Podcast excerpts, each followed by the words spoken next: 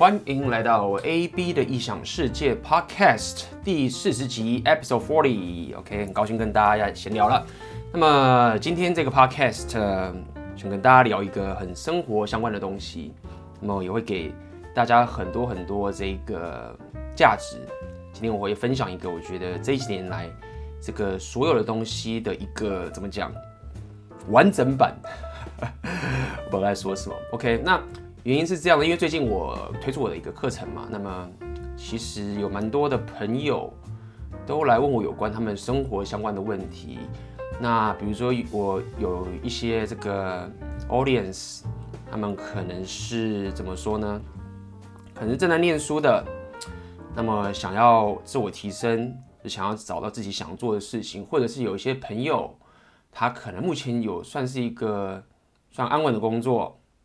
那钱也不是太大的问题，但也没有很有钱，但是总觉得想要去做一些自己跟真正真真正想要做的事情，那么就觉得很彷徨，不知道该怎么走。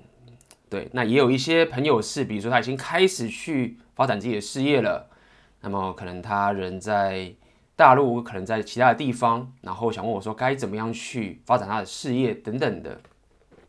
那么今天我就是要跟大家讲一个。呃，这个如果说你现在啊，你觉得你生活，举个例子，比如说你现在有个工作，那么可能你没有负债，但是你也觉得说，每天去上班啊，看到别人去旅行，或者看到别人去做他想做的事情，就觉得说，哎，我自己也好想要去做，但是觉得说，我现在离开这份工作的话，对不对？到时候比如说我去旅行，我去打工游学一年，那回来之后。如果什么都没有得到，那之后再回去找工作，那怎么又没了？那到时候该怎么办？或者是说你想要呃创业，那失败了，负债了，一场空，该怎么办？等等的。那这这个是非常呃常见的问题。如果说你觉得你现在生活工作觉得说哎也不差，但总觉得啊也不知道干嘛，但总觉得好像有其他事情想做，但又找不到，或者你想要创业。那我在这边跟你讲，就是说你并不孤单，这其实很多很多人都有面对这样的问题，那么他们却不知道该如何下手，那么可脑袋会想着说啊，是不是要冒个风险？那失败的话该怎么办？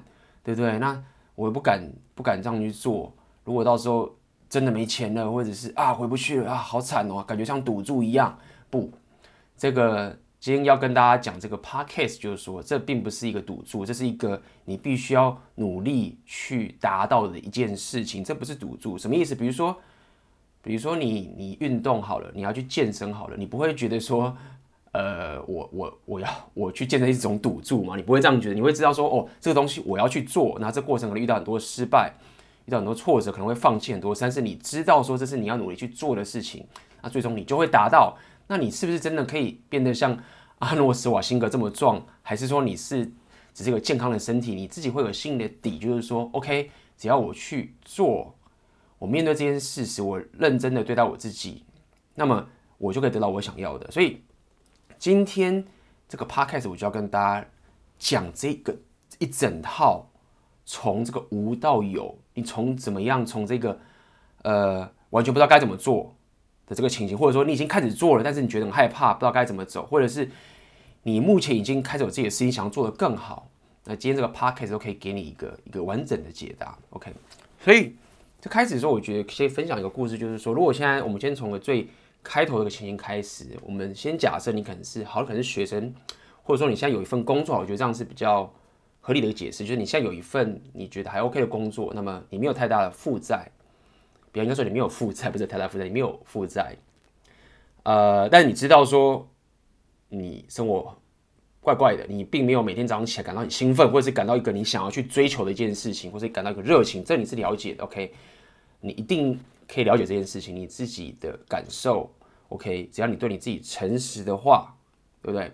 你会知道你现在的状况就是这样子，OK？我有份。不差，但也不好的工作，不满意的工作，但也不会说抱怨。然后我也有薪水，我生活过得去。但我知道说，如果不做这份工作的话，我未来可能就没办法活下去。所以我知道我得一直去做。如果不做的话，未来可能就活不下去等等的。未来的钱该怎么办？OK。那因为这种情很容易发生，因为我们的这个台湾的教育嘛，对不对？我们都说大家念书、毕业、找好公司，然后找到好的职位、稳定的工作。如果说你是按照这个一般台湾的教育的这个方式走上来的话，呃，往好处想是，哎，不错，你至少有一个安稳的工作，没错。但是如果你只是这样走，你势必一定会遇到我刚刚说的问题，就是你会觉得啊，过得不错，但是牺牲的话不行，但是更好的话我又不该怎么做。OK，像我之前一开始也是在一个上海这个公司当一个科技业、金融科技业的主管嘛，那么。呃，我也是遇到这样的情形，就是哎，我已经做到这个主管了，那我下面有个 team，然后接下来我只要继续努力的话，这个这个我的这个职位就可以继续往上走。但在这边的时候，我觉得你应该要先停下来，稍微想一下，OK，你要稍微想一下，就是到底你做这份工作的初衷的原因是为什么？Why？你先问自己。为什么我们要这么做？OK，先说我们是问 why 哦，并不是说这个东西是不对的。比如说，你觉得说你现在有个家庭了，你有要负责任的，你有要负责的一个呃老婆，或者你有小孩，或者是你必须要为你的你爸妈可能重病或者什么，你得担起这个责任。OK，那么你当然会去打拼这份工作，而且你也不会有任何抱怨，因为你知道这是你应该要去做的事情，你想要去做的事情。OK，但如果说你现在是一个假设你可能是单身，或是觉得你有女朋友，你没有家庭，你没有小孩，或者是怎么样的，就算你有家庭有小孩，也也也不一定哦。但你想说，我到底做这份工到底为的是什么？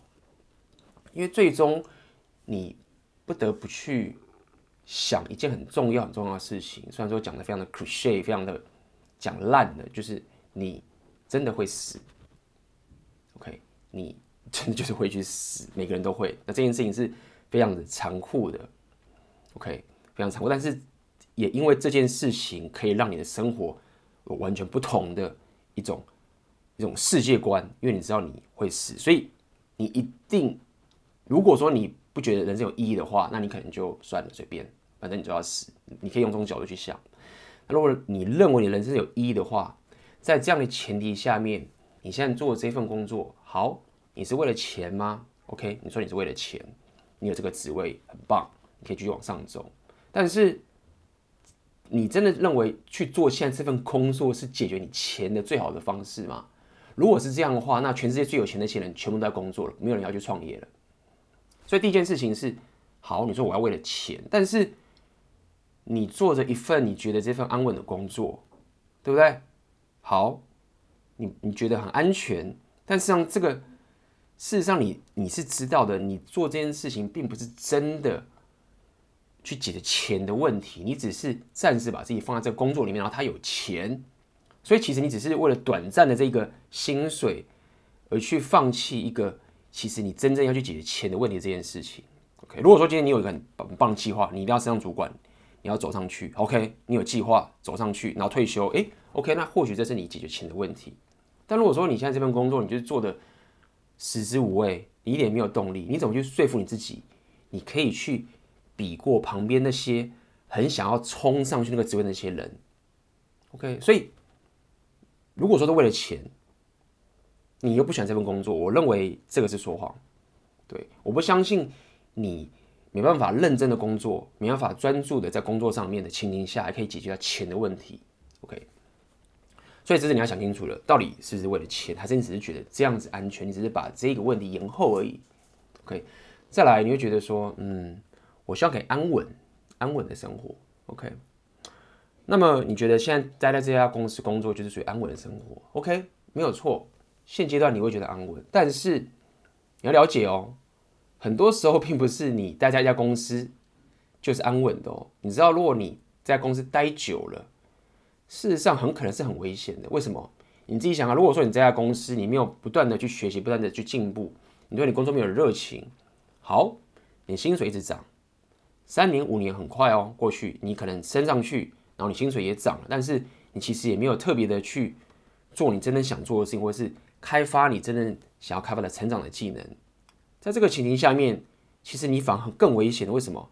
因为你薪水变高了，那公司看到你这个人薪水这么高，年纪又大，对不对？然后他这时候会觉得说啊，这是你是一个成本，他可能就会 fire 掉你。如果说你真的没有这个价值的话，你在公司上没有这个价值存在的话，所以你待在一家公司，然后并没有特别去成长，只是觉得这样很安稳的走上去，其实并不安稳。你走的越久，其实走的越不安稳。等到你升到很高的职位之后，或者升上上去的职位的时候，你你的薪水变得很高的时候，你可能会是被裁员那个对象。那你可能会跟主管说：“哦，好了好了，我想安稳啦，你不要给我这么多薪水好不好？对不对？算了啦，那个我低一点好不好？这样我成本就低一点了。你不要给我，你不用给我这么高的薪水。但事实上，公司是不可能这样对待你的，因为公司是为了一整个公司去去去这个去去制定他的策略。如果说他要找便宜的，那他宁愿找个便宜的员工，然后他又便宜，不是更好吗？又顺理成章。他如果现在把你一个资深的这个员工，然后降薪，那，只是为了省成本，那他怎么去？其他的那些资深员工怎么去看这家公司？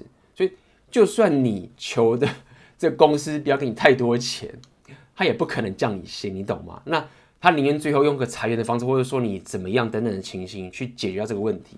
所以我要说的意思是说，如果你抱着安稳的心态去做着你现在这份工作走上去，其实是非常不安稳的，因为随着时间过去。你的薪水一直被调薪，调得越来越高，你其实就是公司越越越来越大的一个风险跟负债。OK，所以这并不安稳的。你再有人可能会觉得说，那我想要有家庭，我想要我想要女人啊，我想要有老婆啊，我想要女朋友啊。如果我没有安稳的工作，人家觉得我是个 loser 啊，或者怎么样怎么样这件事情。那我个人认为，如果说你这个想法如果是在三十年前我们爸妈那个年代的话，也许是。就是说那个时候的女人啊，OK，我们现在以男生为主好了。以这个状况来说，OK，这个年代可能女生她们没有办法像男生一样这么有办法，不要讲办法，就是这个社会对这个女人可能比较不友善，所以会要求男人可能要去赚钱养家，那女人可能就是在家里顾着这个小孩或者怎么样。OK，那这时候你可能有这个压力，你为了想说啊，我想结婚，我很想要有个伴侣，这这这非常正确的事情。以我一个身为男人的形象，觉得女人是非常非常重要的。所以，如果说啊，我一定得有这样的女人，所以我一定有个工作才能养家。那 OK，我觉得这个理由我觉得非常合理，也非常的有说服力。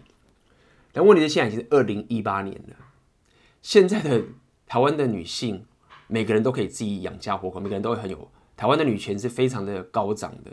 所以，我要讲的意思是说，你现在。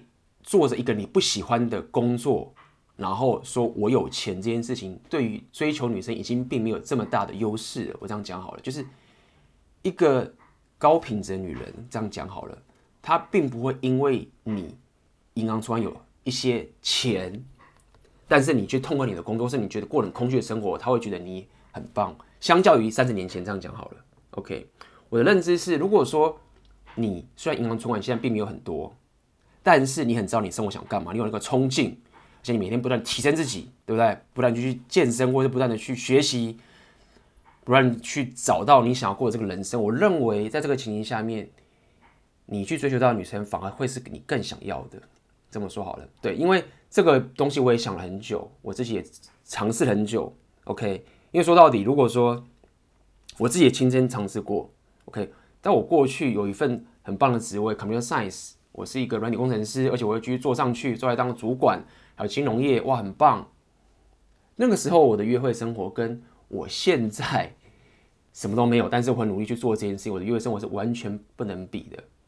所以，针对这个伴侣这件事情，我不认为就是说以现在二零一八年代，那么你说我必须要有一个工作，这个安稳。女生才会想愿意跟我约会，或者她才愿意跟我结婚这件事情，我不认为他现在已经是一个很有说服力的借口了。甚至于，我认为你更应该要去提升自己的生活，然后呢，找到你自己的梦想，并且一起去实践，当个真正的男人。我认为这个才是最好追求女生的方式。OK，所以刚我统筹把这些东西告诉你，去思考一下，就是到底你现在这工作的理由到底是什么？OK。我并没有让你马上离职或怎么样，没有，你必须要有意识的知道，到底现在这份工作真正对我的意义在哪边。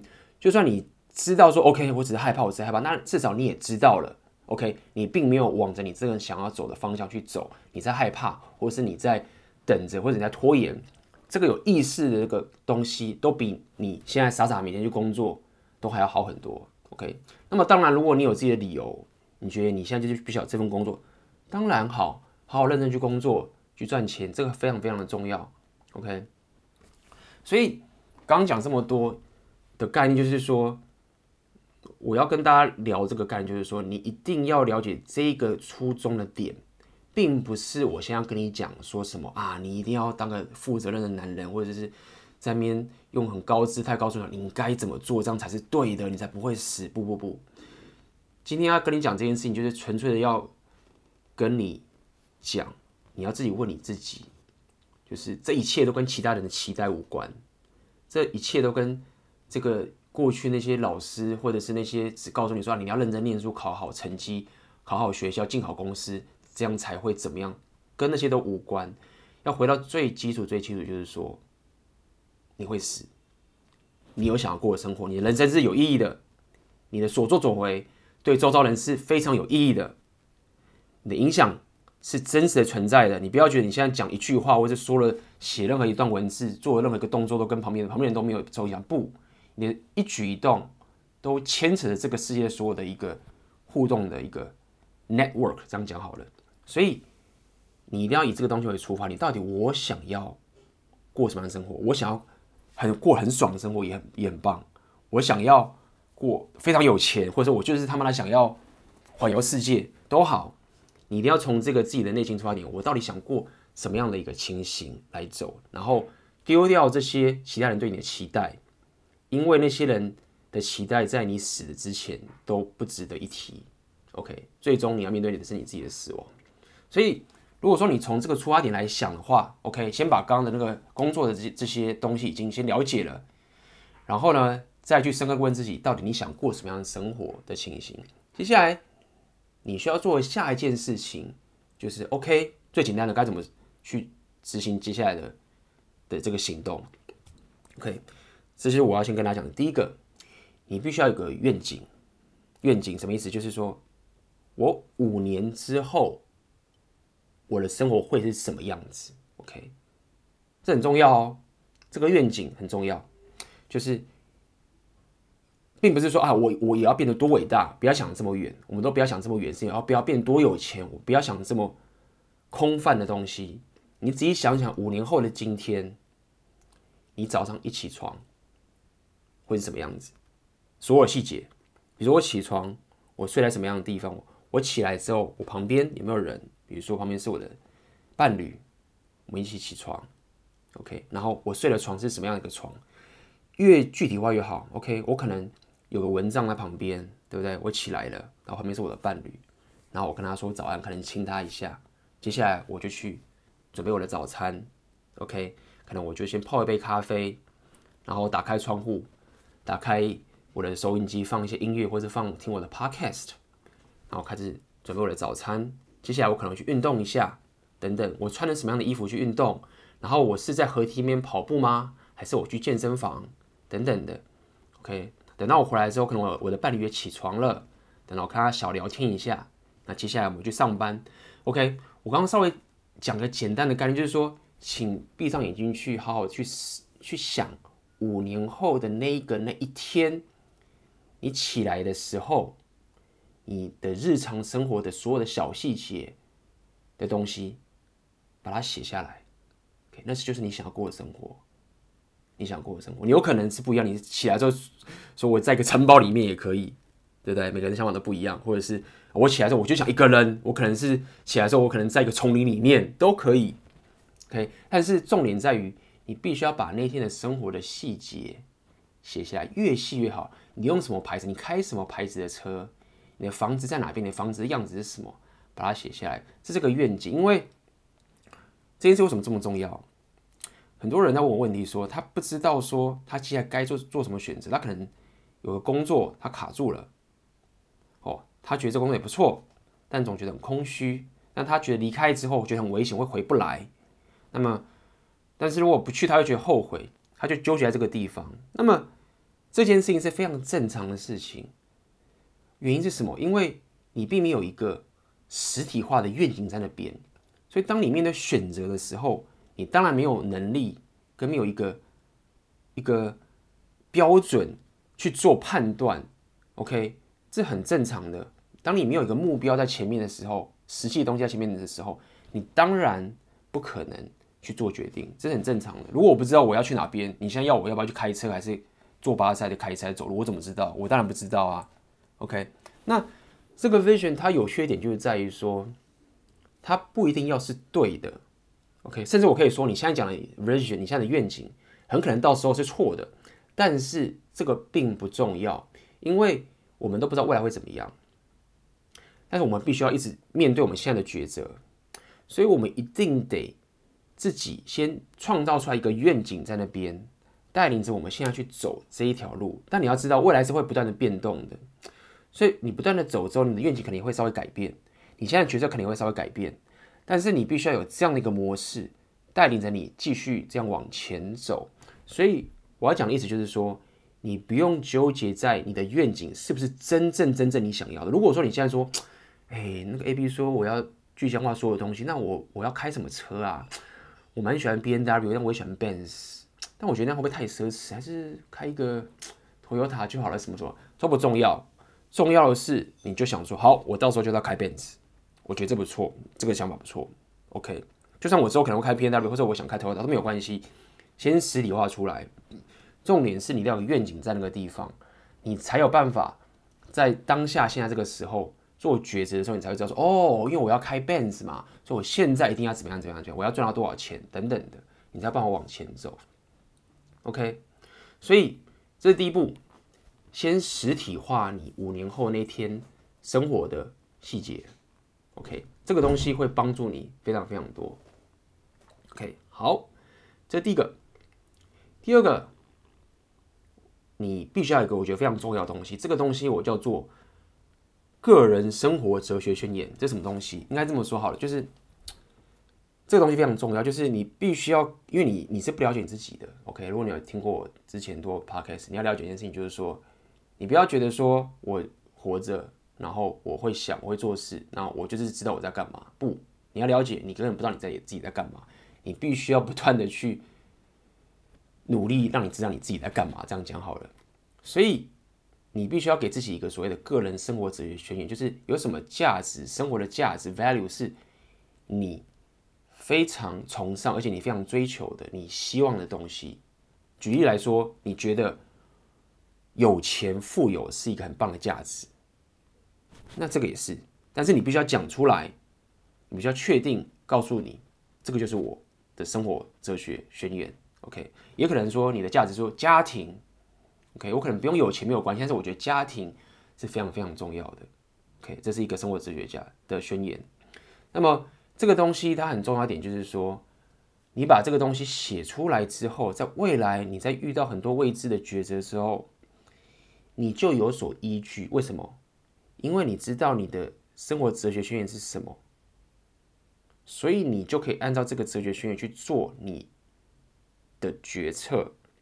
但你没有这个宣言的时候，你就觉得说啊，我我我到底要不要去旅行啊？不行诶，我我我不知道，这样很可怕，工作没怎么办？那你没有下原因，就是你没有一个依据可以去下这个决定。所以，比如说，可以分享大家我自己的个人生活哲学宣言。比如说，我有五项。第一项，我的程序员就是说我必须要可以很爱我自己，很尊重我自己。OK，而且我必须要很照顾我自己，因为。我比较了解，我并不是真正拥有我自己，我不了解我自己，所以我不能把自己的身体，或者说我自己的想法，或者我说的东西，当做是理所当然的东西，所以我必须要非常非常的尊敬他、敬畏他、照顾他，因为我了解，可能我有很多的这些很黑暗面的邪恶的我存在。OK，过去的我一直觉得说啊，我这个人很乖啊，我怎么可能做坏事？我这个很棒啊，我这个又怎么样？不。我不需要尊敬、敬畏我自己。我可能有很不好的黑暗面，OK，但我有很棒的潜力。但无论如何，我都被非常的敬畏，而且必须要照顾，跟我自己沟通，OK，这就是我第一个生活哲学宣言。第二个，比如说我的是啊、我必须要非常的对这个世界有好奇心，要冒险的精神，去认识更多的人，然后去体验更多的这个世界的大自然等等这些事情。我认为就是我不想要。就只是躲在自己的地方舒适圈，然后会觉得啊，其他人我都不想管，无聊，我自己开心就好。不，我希望我的生活哲学圈是我必须要可以非常的冒险去认识各种不同有趣的人，以及体验这个世界更多未知的这些大自然跟更多的这些风景。你可以这样说好了。OK，第二个、第三个哦，还很重要，我的个人哲学宣言是，我必须要追求着这一个美。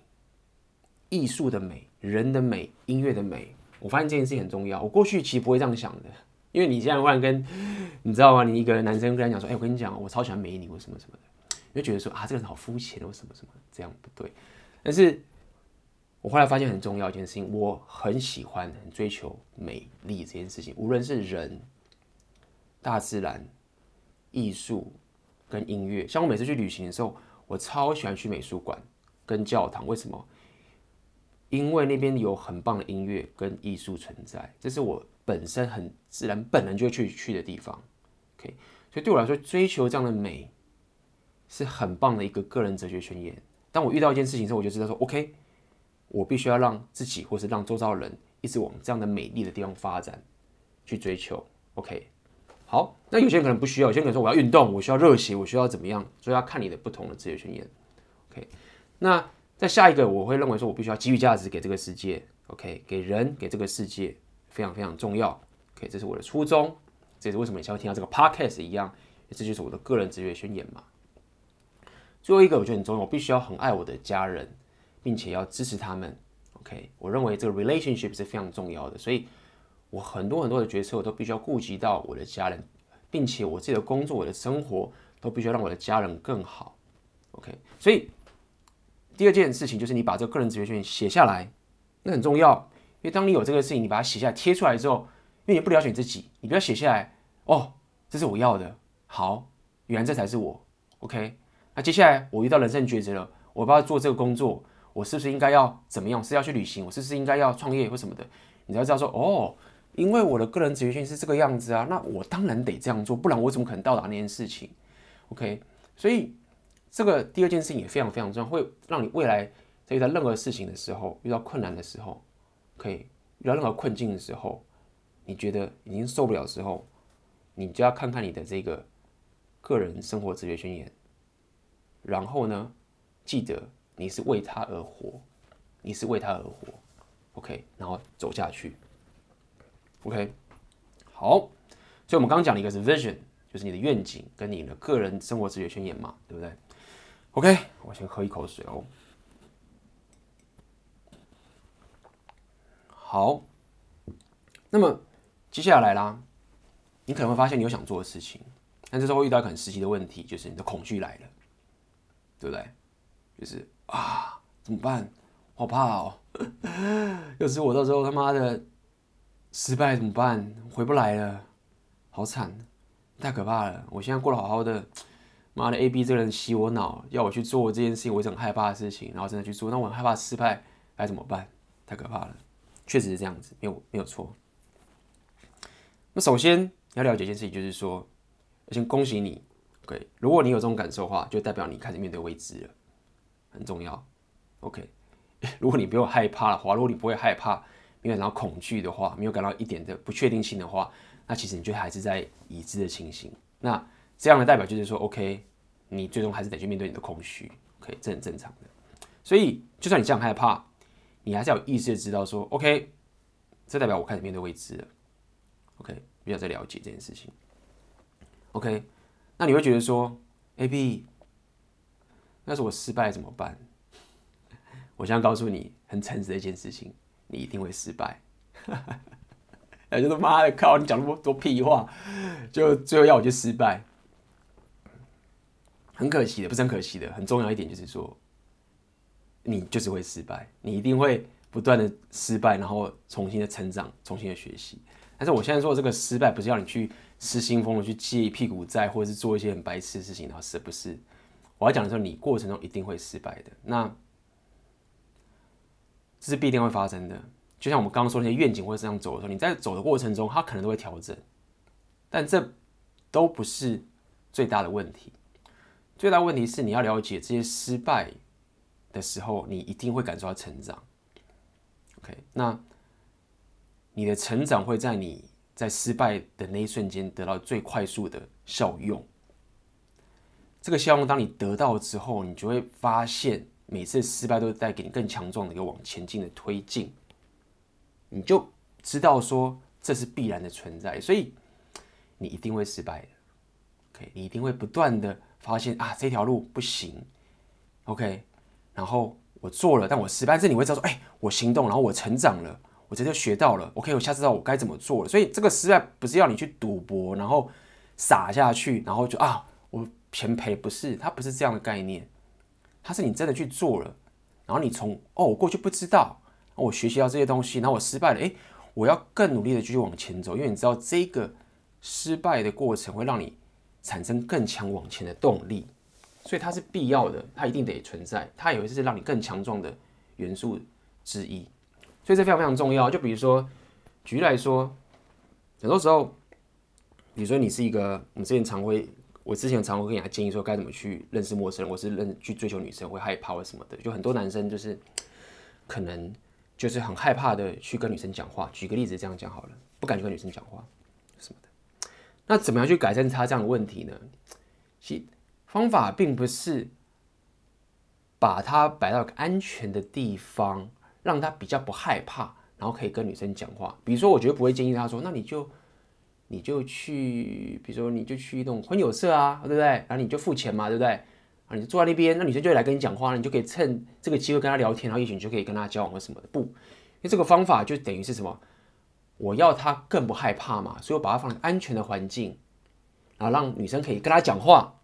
然后大家就可以怎么样？不，不是这样的话，这样子只会让她更害怕而已。未来她还是没有办法去面对这些陌生人，或是跟这些很漂亮的女生聊天。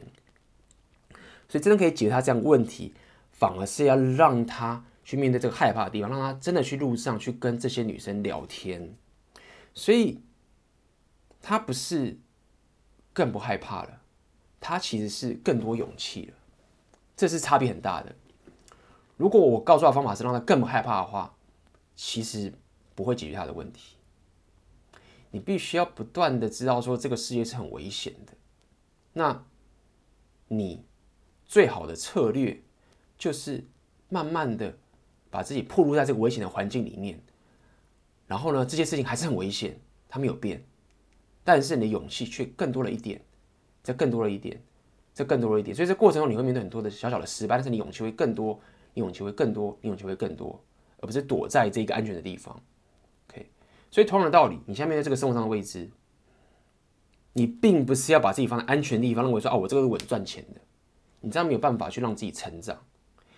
你必须要有策略的，非常小心的，有纪律的，把自己放在那个危险的环境，然后你自己很清楚，我还是会跌倒，这个世界还是很危险，但是我勇气更多了一些。那么这样才会让你有办法去不断的成长，找到你想要过的那样的生活，这个非常非常重要。这个东西我虽然说我们大家觉得，大家都觉得说我们都了解，似乎都了解，不，你自己想想看，我们多少时候都把自己放在安全的地方，OK，我们并没有这么做。但是每当我把自己暴露在危险的地方，让自己更有勇气的时候，我的生活就会完全的提升，就会完完全全的提升。这是一个很重要的秘诀。大家了解，所以如果下次你在说我好怕，我要失败怎么办？告诉自己，我一定面对很多失败的，但是这不是重点，重点是我是更加成长时，我是不是更有勇气的这件事情？OK，好，那么所以这个过程中，你就必须要开始怎么呢？OK，了解这样的概念之后，你就要了解这件事情，我该怎么撑过去这样的痛苦？因为说到底，我。不可磨灭的事就是说，这过程是非常非常痛苦，对不对？里面有这么多恐惧，所以，但这个也是好事，就是你必须要让自己更强壮，所以你就会花很多很多的时间去做所谓的什么自我提升，你就开始做这些自我提升了。OK，为什么？因为你得面对现在这个困境嘛，你又不是把自己打晕，然后就是说啊失败了，我也没有感觉，然后我就成长不，你就是得遇到这个痛苦。那么这样的过程中。你就会开始怎么样？必须要开始从头开始注意到自己健康了，对，你要让自己生生活状况很好，OK，可能会吃得好，有更注意自己的饮食，因为你饮食身体不健康的时候，你就是没有这个能力去面对这个挑战，是很很现实的。你为了追求，你真的想过那个最棒的那个生活，你就是得让你的身体是好的状态，包括你心灵心灵面也是，心情也是。如果你总是怎么样想成负面的这些思维，对不对？那你当然了，很正常啊。就是如果每天都想说妈的呀，开始抱怨，这么多事抱怨，就是啊那个人都是他的错，那个人又辜负我，这个人怎么样，他很糟糕，这个人看起来就很鸡歪，什么什么的。就是如果我这样想的话，我当然就是撑不过，这很正常的。OK，所以心里面的这个成长也很需要。对，那么这也是我之前常跟他提冥想这件事情嘛，对不对？我之前有跟大家聊这个冥想，所以大家仔细想，我现在一路上走下来，你会发现其实有一套思路走下来的。OK，我从我的生活的恐惧到面对刚刚那个思维，到现在的自我提升，这些缘由都是这样走下来的。那么走到这个 meditation，对冥想，我可以说这件事情它确实改变了我的生活，而且甚至可以说改变我的一生都，说都都都不过分。就我现在每天早上不管怎么样，我一定会冥想三十分钟，三十分钟固定的。那这个冥想，我稍微跟大家了解说这是个什么样的过程，OK，让大家了解一下我所认知的冥想是什么样子，OK。那么过去我的冥想的认知就觉得说啊，我一定要坐在那边，然后很压抑，然后脑袋里要放空，对不对？然后就很无聊，然后又想睡觉。哇，那好浪费时间呢！我不如去看什么东西，或者做我自己想做的事情。就干嘛专门冥想发呆？不，相对来说，冥想其实这样的概念就是，就我们刚刚说理论，你你并不了解你自己。OK，很多时候我并没有办法做我真的想做的事情。大家自己想想，很多有多少时候你你是想要做你真的想做的事情，但你没有去做的，你自己知道的。比如说，我今天我想要好好的念书，我今天想要。好好的把这件事情给做好，我想把房间整理好，结果呢，一不小心你又跑去干嘛干嘛了，又去打电动，或者又去上网什么的。所以说你要了解的是，你不了解你自己，你也没有控制你自己。OK，所以在这个前提下面，在做冥想的时候，对我来说，第一件事情是我并不会强迫自己脑袋要放空，这不是重点，我脑袋一定不会放空的。如果可以放空很好，但是他若不放空也没有关系。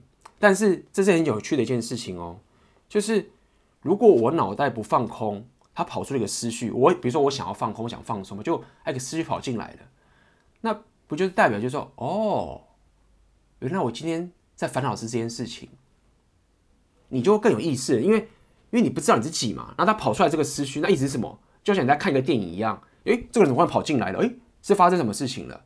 所以这是一个很棒的事情，就是说。你透过冥想这件事情，你你其实可以更知道说你今天到底是发生了什么事情。那这个东西非常非常重要，因为很多时候，比如你今天心情不好，你在生气，你就只是觉得我在生气。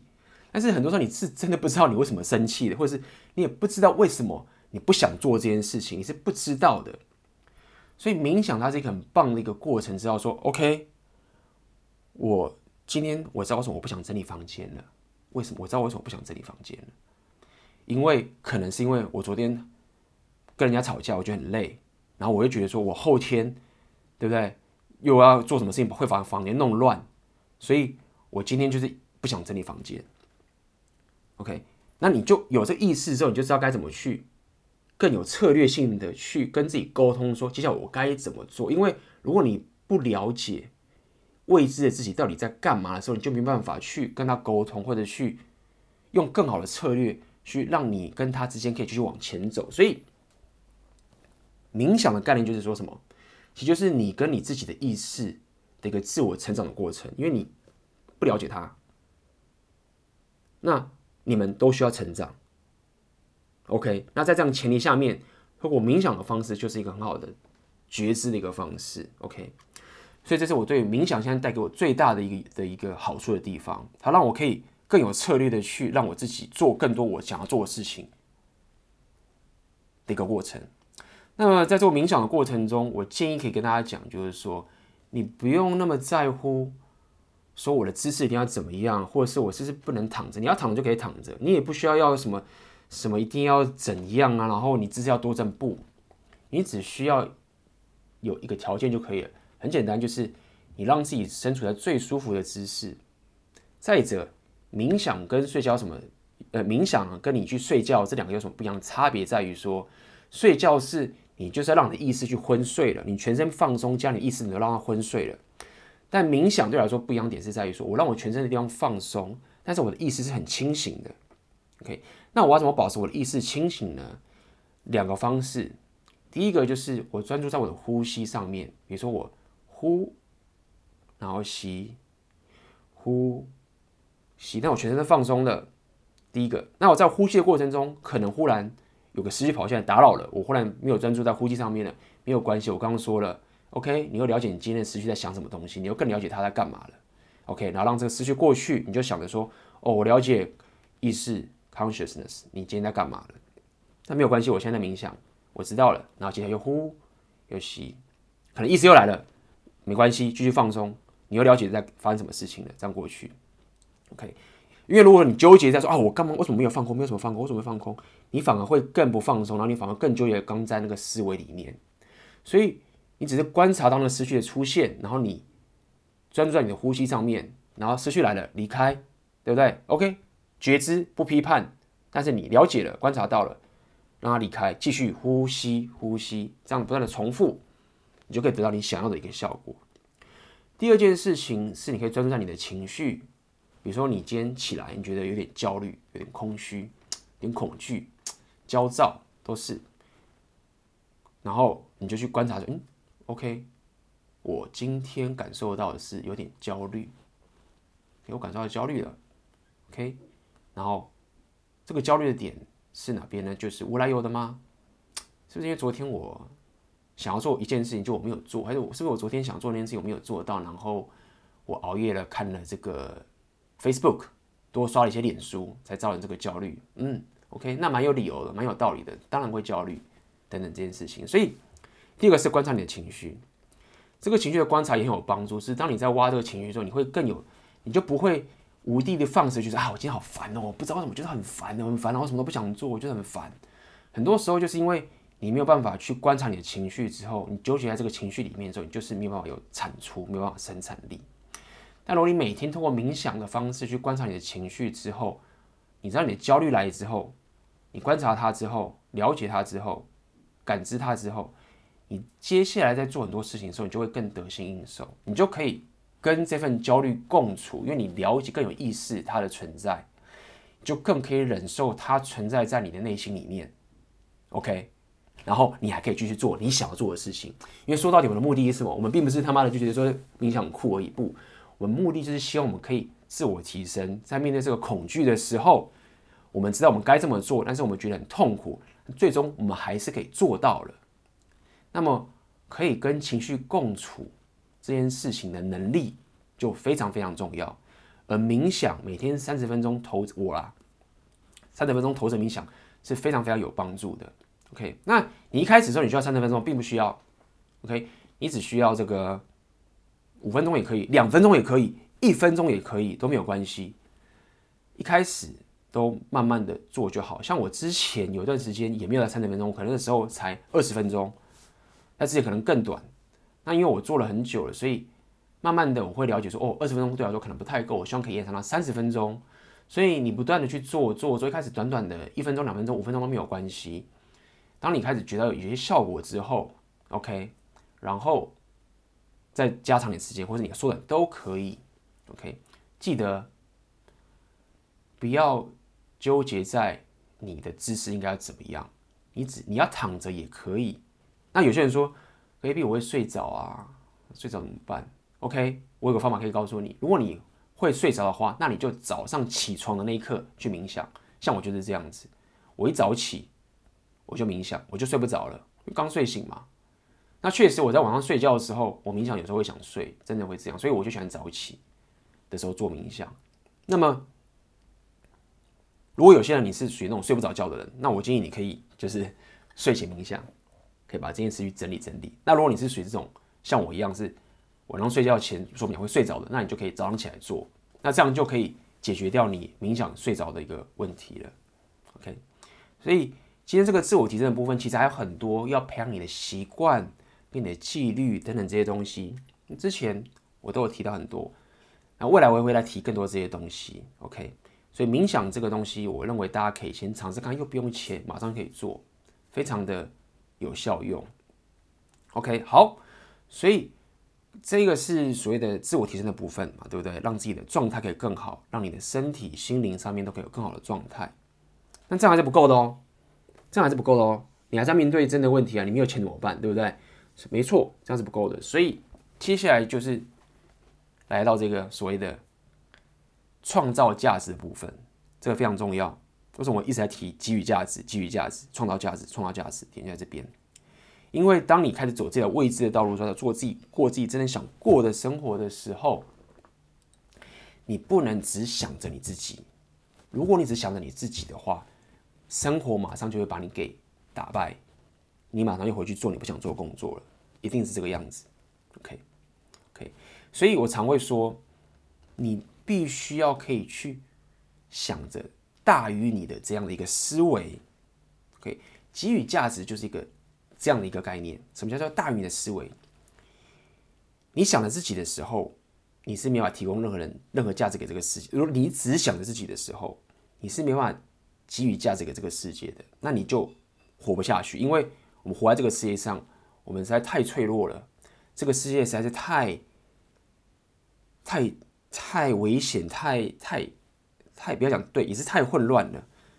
OK，所以你不能只靠自己活下去，你必须要靠。跟别人合作的方式，你才有办法活下来，这是最本质的一个问题。所以，你如果平常都想着怎么样去想着大于你的存在，就是给予价值给别人的时候呢，你就有更有能力让别人帮助你活在这个世界上。OK，好，所以这部分很多，我要讲的意思就是说，你不要陷入就是说我要为热情而活，就是说啊，我只想做我想做的事情，比如说。啊，我喜欢音乐，我音乐觉得很爽啊，跟我音乐写多棒，那我弹我就爽，我只要听我自己就很高兴了，对不对？啊，我写的歌我我唱我自己爽就好了，我管不管别人。这样的情形就会变成很容易变成所谓的穷艺术家，就是这个情形，因为他只想着自己，没有错，我并没有在用道德的这个标准去批判他这样的一个思维，我只是会跟你讲，就是你这样的思维就会让造成你穷。但今天我告诉你，大家这个你想过自己的生活。我并不是抱着这样的心态来告诉你，我不希望你穷，我希望你有富足的经济能力，所以你必须要可以创造价值，OK，大于你的存在。所以你要先问问看自己问题，最简单方式是什么？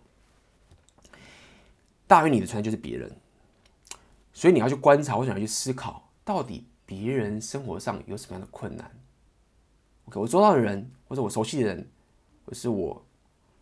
这个我想要帮助的人，他们到底生活上的纠结点在哪边？他们的 struggle 是什么？你要去想这件事情。比如说，他们他们想认识女生，然后他们不知道该怎么认识，或者他们他们想要有健康的身体，但是他们现在每天都是把自己吃的很胖，或者是有些人是说啊、这个人他想要养宠物，但他不知道该怎么养，都可以。你要去想的时候，到底别人的纠结点是什么？OK，把它写下来。OK，这第一件事情，在创造价值的第一步，你先想着到底别人的纠结点是什么，别人的困境、生活的困境是什么。一个，第二件你可以想一想，就是你本身有什么很厉害的这个技能，或者你擅长什么东西。你可能说，我也不知道。你可能说，我也不知道，哎，我没有什么技能啊，我就是这样子过上来，然后每天都这样过，我好像没有什么特别厉害的东西。不。任何东西，你只要做了二十年、三十年，你一定有什么事情是你擅长，只是你自己不知道而已。你只是觉得说这件事情没什么了不起，但是对某些人来说，它却是他们很需要的一个价值跟起点，只是你不知道而已。所以，那你你要怎么找到这件事？你可以去问问你周遭的朋友，他们最常称赞你的是什么？有的朋友说：“哎，妈的，那个你好厉害，妈上次那个电动你又破关了，上次跟你打，你就被你打败，到底要怎么样？”可以像你打的这么好啊，打电动打打怎么样？所以你可以先去从你周遭的朋友，他们到底是称赞你什么？他们最常夸奖你什么地方？从那边去观察说，哦，原来他妈的他们觉得这东西我很厉害，可我觉得这不是很正常吗？没有打那不就这样，就死掉就重来啊，然后就想办法把这破关啊，或者或者说，哎、没有啊，看那个他上次说我很会穿衣服，衣服不就是这样穿吗？那你就是看到喜欢的就喜欢，不喜欢就不喜欢，那个丑的当然就不想要啊。那你要了解，就是说，当别人在称赞你这件事情的时候，对他来说，那就是他想要的一个价值。所以你可以从这边去发现，OK，原来我很擅长这件事情，然后这件事情可以帮助到别人。OK，那这就是一个价值创造的一个机会了，对不对？好，这第二个，第三个是什么？就你的热情是什么？我跟他说，哎，我不知道我什么热情，我不知道我热情是什么。OK，好，个最简单的方式去想，如果说这个礼拜你有两个小时的空闲时间，你什么都不用做，可以，没有人要求你干嘛，有两个小小时或三个小时都可以。你这时候你自发性会想干嘛？那这件事情很可能就会是你的热情。你觉得哦，我没事的话，我可能去逛街看衣服，或者我没事的话，我可能呃看美剧什么的。但你要了解，看美剧也是可以给予人家价值的，你可以去做影评啊，对不对？你去逛街买衣服这件事情，或者看杂志这件事情，可能是 fashion 时尚啊。很多人想要知道说该怎么去穿好衣服，他们不知道的，对不对？很多人可能觉得说。我希望可以把自己打扮得更漂亮，但他不知道该怎么办。你这都可以教他，你就是给予价值的一部分。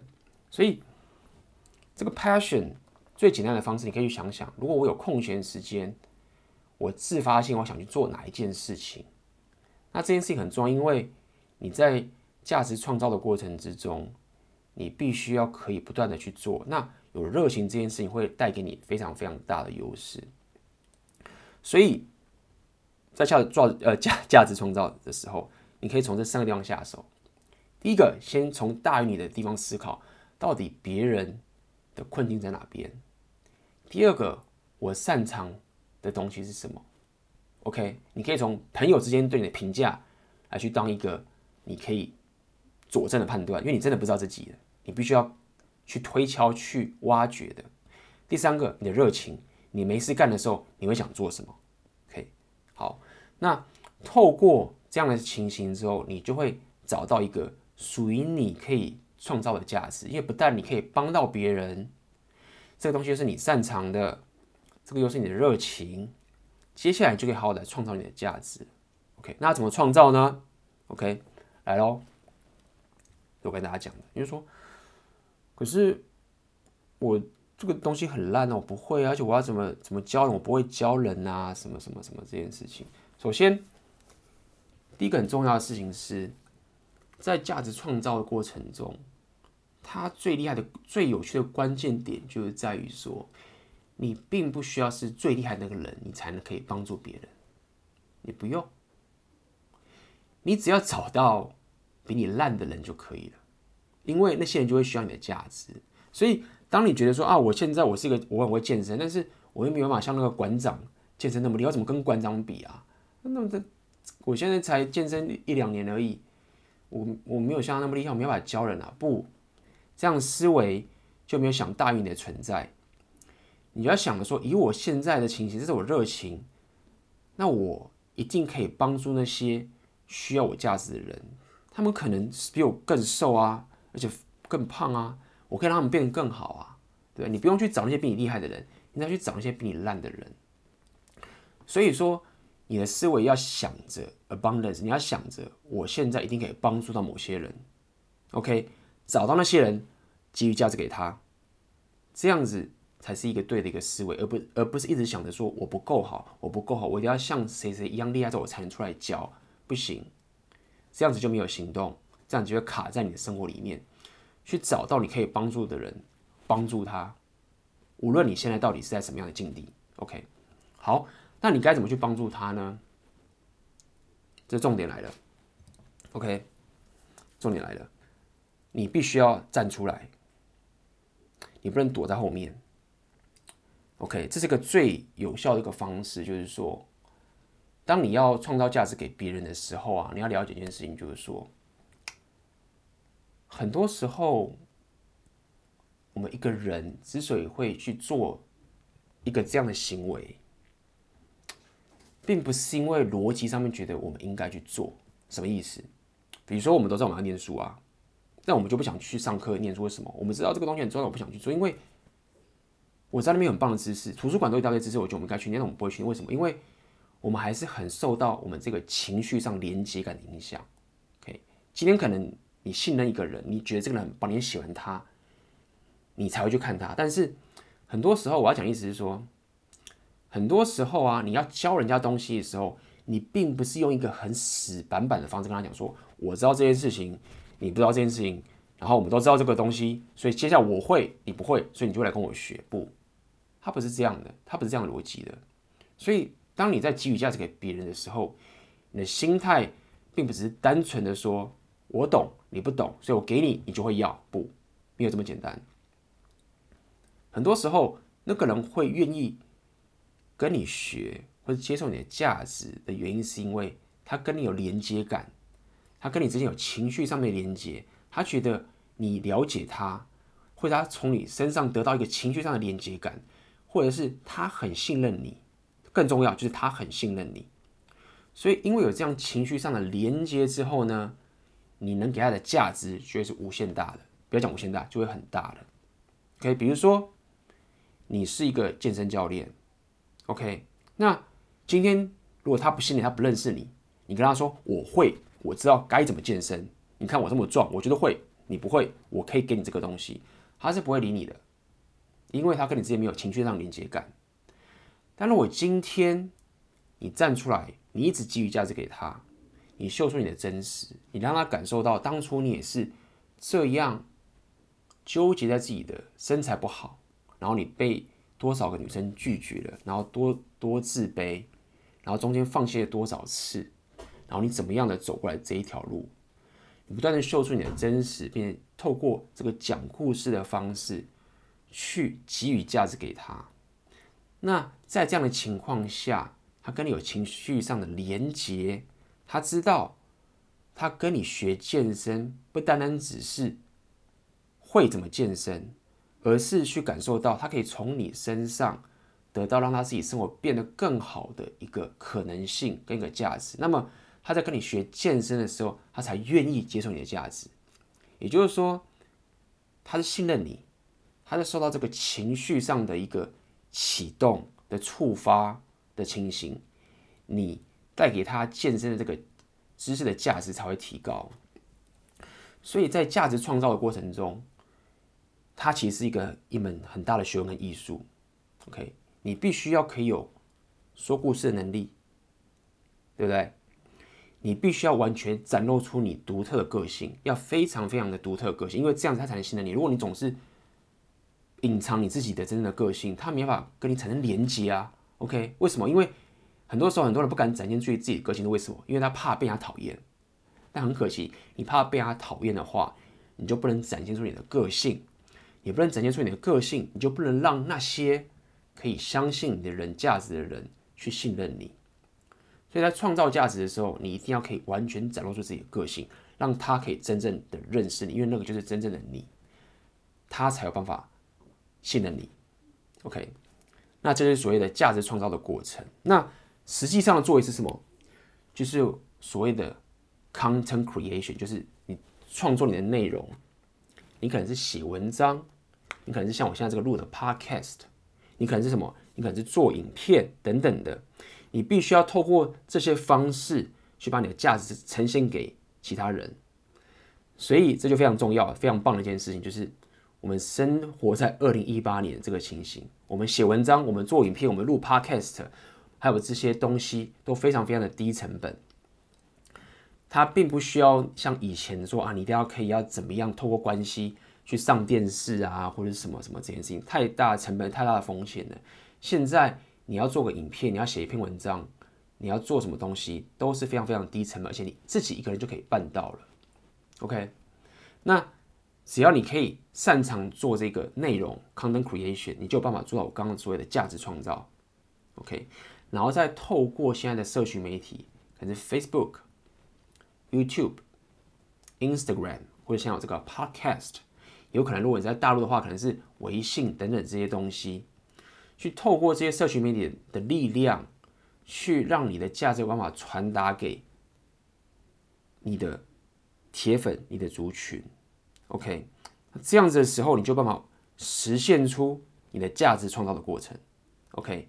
所以从刚一整个一系列上走下来，对不对？从一开始，你先了解你自己的这个这个，了解你的你真的想过的生活是什么？OK，没有，我们是先反省我们现在工作现状是怎么样？OK，我到底是为了什么做这个事情？现在你想，你知道你会死，所以你现在开始有这些出发点，你想过什么样的生活？你有的愿景，愿景已经实体化写下来了，你还有你的个人生活哲学宣言，把它写完。对不对？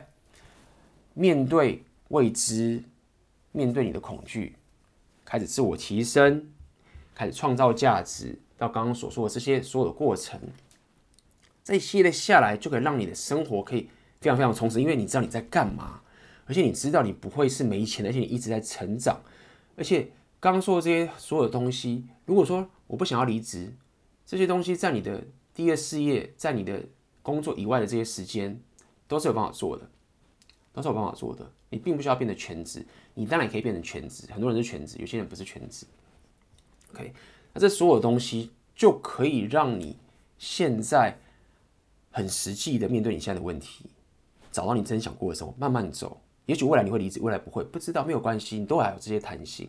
OK，所以今天的 Podcast 就跟大家讲，也是跟大家讲，我最近推的这个课程。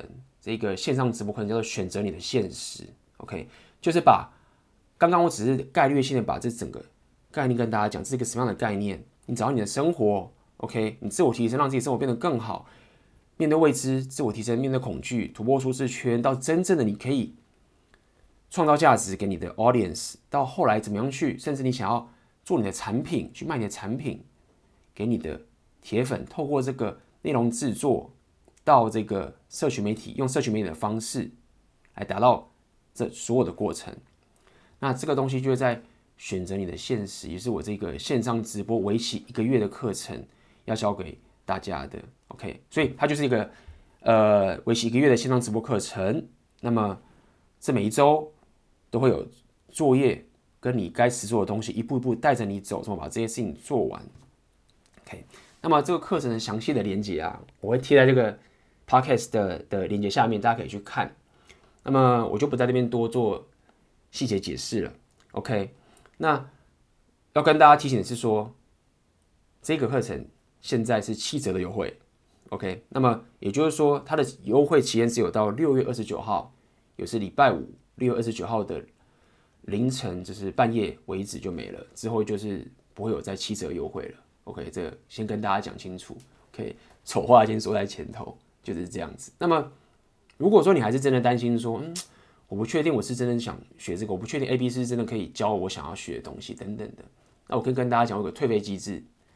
这个退费机制是这样，就是说，你可以一路到第一堂课之前，如果你上了第一堂课之后，就第一周的第一个线上直播视频，你上完了，你觉得说，啊，这不是我想要的，我想退费，那我会马上全额退费给你。也就是说，如果你报名了，然后到时候你上课了，你上了一周，你不想要，你还是可以把你付的这个学费全部退回去。因为我要这么做的原因，就是在于说，我要确保你真的有成长，你真的有所转变，我也才高兴。这都一直都是我的初衷，对不对？第二点是，我要确保你没有理由了。就很多人会觉得说啊，我没钱，我没什么。或者说我怕到时候浪费钱或什么什么的，不，你不会浪费钱。你如果不喜欢的话，你可以全额退费拿走。所以你没有任何理由说，OK，我到时候浪费钱，因为你不想要的话，你第一堂课你就可以全额退费，完全不收你一毛钱。你最惨最惨就是什么？就浪费这三个小时的时间，就是这样而已。OK，好啊，那我想今天这个 Podcast 就到这边结束。